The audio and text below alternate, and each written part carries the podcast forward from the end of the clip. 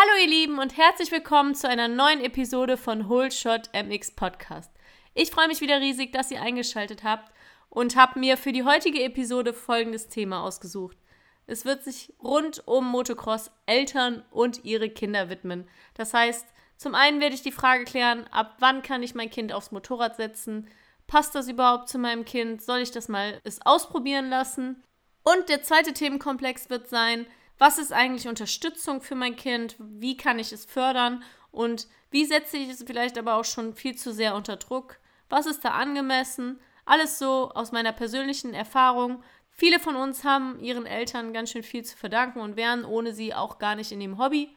Und die anderen Zuhörer haben vielleicht Kinder, die das mal ausprobieren wollen. Also bleibt einfach dran und hört in der heutigen Episode alles rund um Motocross, Eltern und ihre Kinder. Viel Spaß!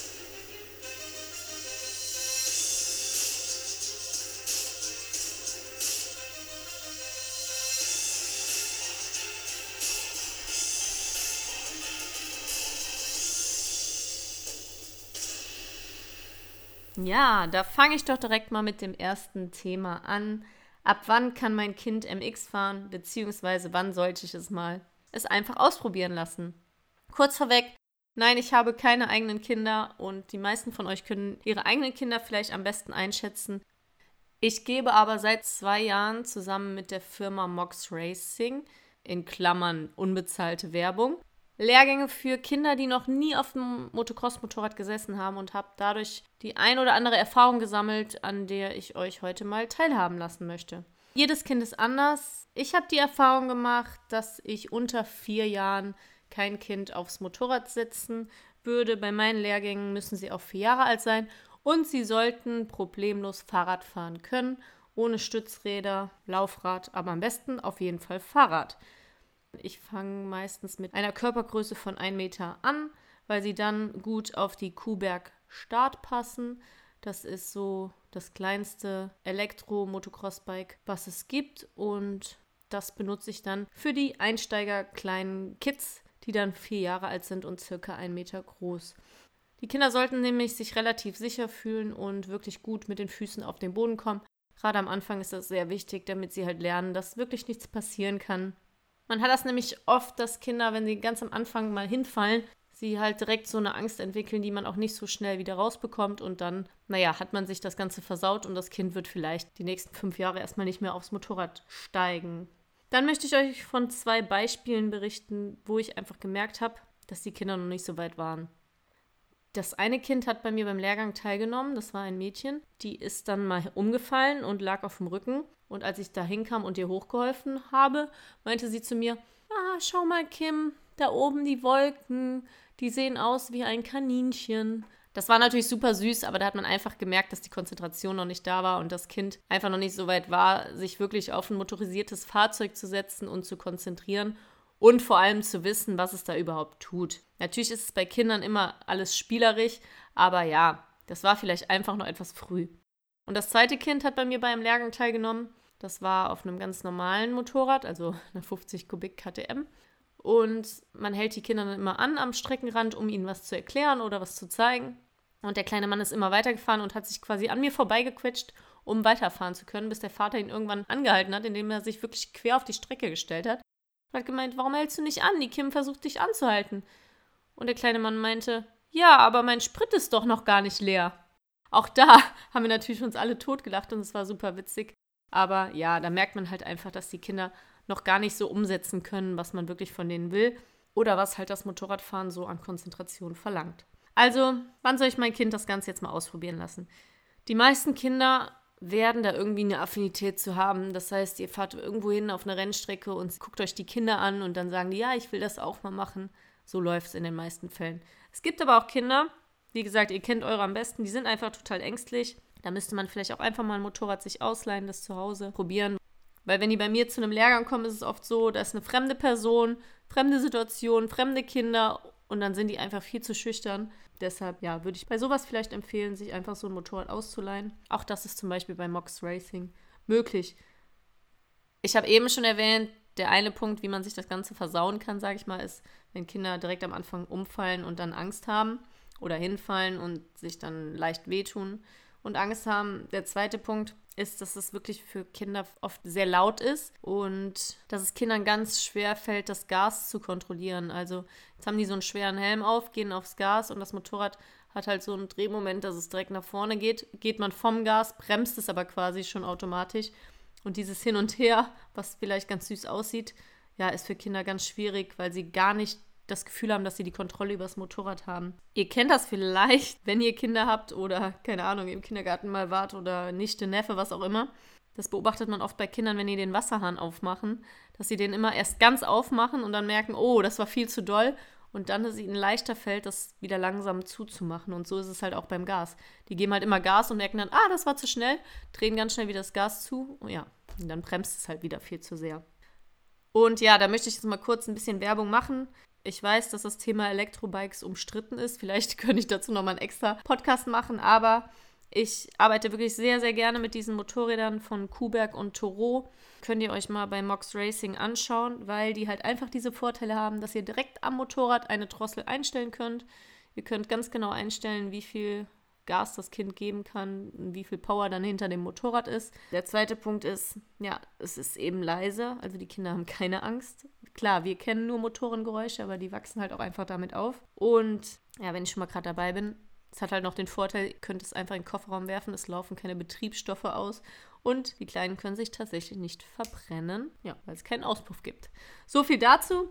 Also vielleicht das Kind einfach mal beobachten, ob es danach fragt, ob es ja generell darauf Lust hat. Aber ich denke, das können die Eltern selber einschätzen und dann einfach mal zu so einem Lehrgang hin oder vielleicht auch mal ein Motorrad ausleihen und Ausrüstung und es dann mal auf der Wiese probieren, hin und her fahren. Vielleicht hat das Kind dann auch erstmal zwei Monate keine Lust mehr, aber vielleicht kommt es dann auch wieder an und sagt, dass es das nochmal ausprobieren möchte. Ich möchte euch noch ganz kurz ein Beispiel von mir erzählen. Ich habe mit sechs Jahren angefangen, Motocross zu fahren, weil halt mein großer Bruder gefahren ist und ich dann auch wollte. Und dann war es aber so, dass ich ja ungefähr zwei Jahre später mit acht leichte Rückenprobleme hatte, so eine leichte Skoliose und zusätzlich Angst vorm Springen hatte und das ja mit der 65er so anfing, leicht mit so kleinen Sprüngen und Doppelsprüngen.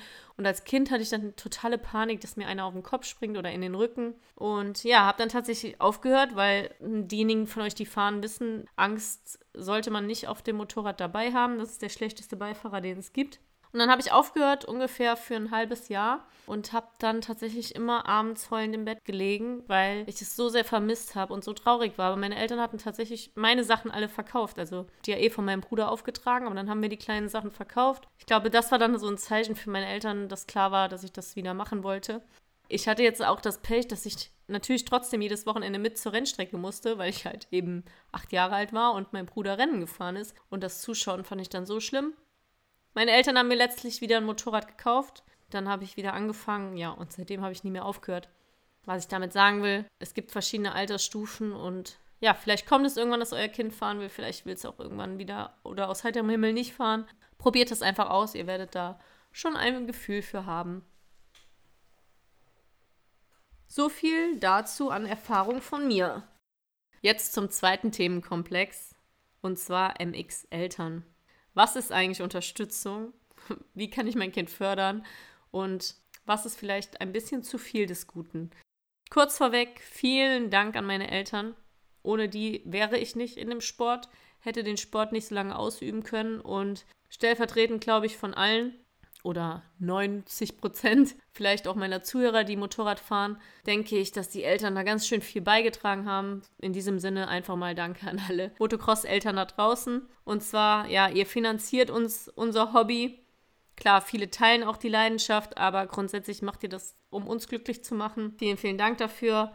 Ihr opfert eure Zeit, ihr opfert eure Wochenenden Ihr opfert vielleicht sogar eure Freunde und ich glaube nicht, dass ihr nicht auch irgendwie wüsstet, wie ihr euer Wochenende sonst verbringen wollt oder könntet oder euer Geld vielleicht in irgendwas anderes Schönes für euch investieren würdet. Klar, das überlegt man sich vorher, bevor man Kinder kriegt, aber Motocross ist eben kein günstiges Hobby und vielen, vielen Dank dafür, dass ihr uns überall durch die Gegend fahrt und so weiter. Ich könnte noch ewig weitermachen. Bringen wir das alles mal unter den Punkt Unterstützung. Ihr glaubt an uns, ihr helft uns und macht in dem Sinne alles möglich. Die meisten sind ja wirklich noch Kinder und könnten ohne ihre Eltern gar nicht irgendwo hinfahren, zum Rennen kommen oder die Startgenehmigung unterschreiben. Dann zum zweiten Punkt, wie kann ich mein Kind fördern?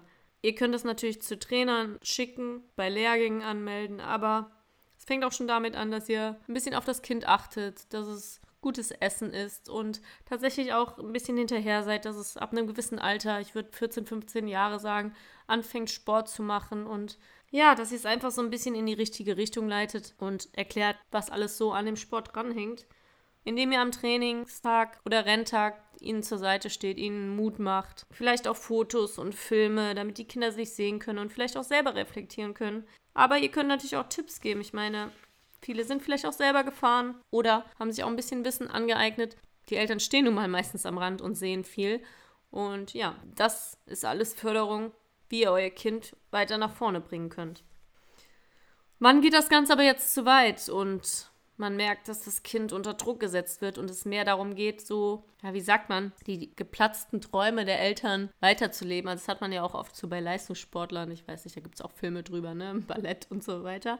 Das Kind muss es wollen, ja. Man merkt es oft bei Lehrgängen auch, wenn die Eltern viel mehr dahinter stehen als die Kinder, dann ist es einfach nicht das Richtige und viele Kinder verlieren dann auch die Lust, gerade im Pubertätsalter. Also ich glaube, vielen Eltern fällt es schwer, sich da zu zügeln. Versteht man auch, ne? So viel wie die aufopfern und so weiter. Aber im Endeffekt muss es wirklich das Kind wollen, sonst hat das Ganze keinen Sinn. Da bringt auch kein Anschreien was oder noch schlimmer an der Rennstrecke stehen lassen und das Kind muss irgendwie sehen, wie es nach Hause kommt und so weiter. Also bestrafen im Sinne von, du bist jetzt schlecht gefahren, darfst deine Freunde diese Woche nicht sehen.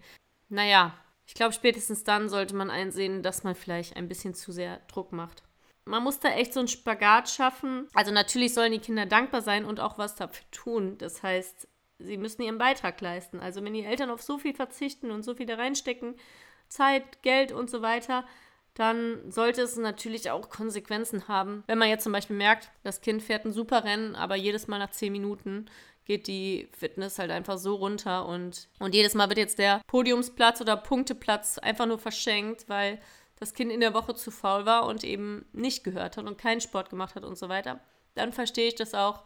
Das muss halt passen, aber das muss man den Kindern erklären. Und ich sag mal so, wenn sie da ein Talent für haben und irgendwie für den Sport gemacht sind, werden sie das auch verstehen. Und vielleicht muss man dreimal sagen, geh jetzt raus, deine Viertelstunde laufen. Viel ist es ja bei Kindern noch nicht. Aber das ist dann wieder Förderung, ne? Ich hoffe, ich konnte das so ein bisschen rüberbringen mit dem Beispiel Fitness. Was bei mir auch immer so war, mh, hm, schlechte Noten in der Schule gingen natürlich auch nicht. Also wenn ich schlechte Noten geschrieben hätte, hätte ich vielleicht eher mal so rum die Strafe bekommen, dass ich nicht Motorrad fahren darf oder und natürlich Faulheit. Also ich musste auch was dafür tun. Ne? Also mein Vater hat zwar mein Motorrad und so sauber gemacht, aber für meine Helme und Stiefel und Brillen war ich selber verantwortlich.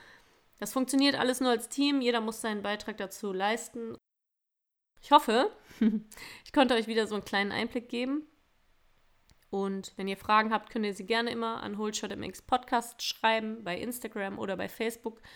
Kommentiert und bewertet auch gerne wieder bei HoldShotMX Podcast. Egal jetzt, ob bei Spotify direkt oder Apple iTunes, was auch immer ihr gerade hört. Auf der Instagram, Facebook-Seite folgt mir.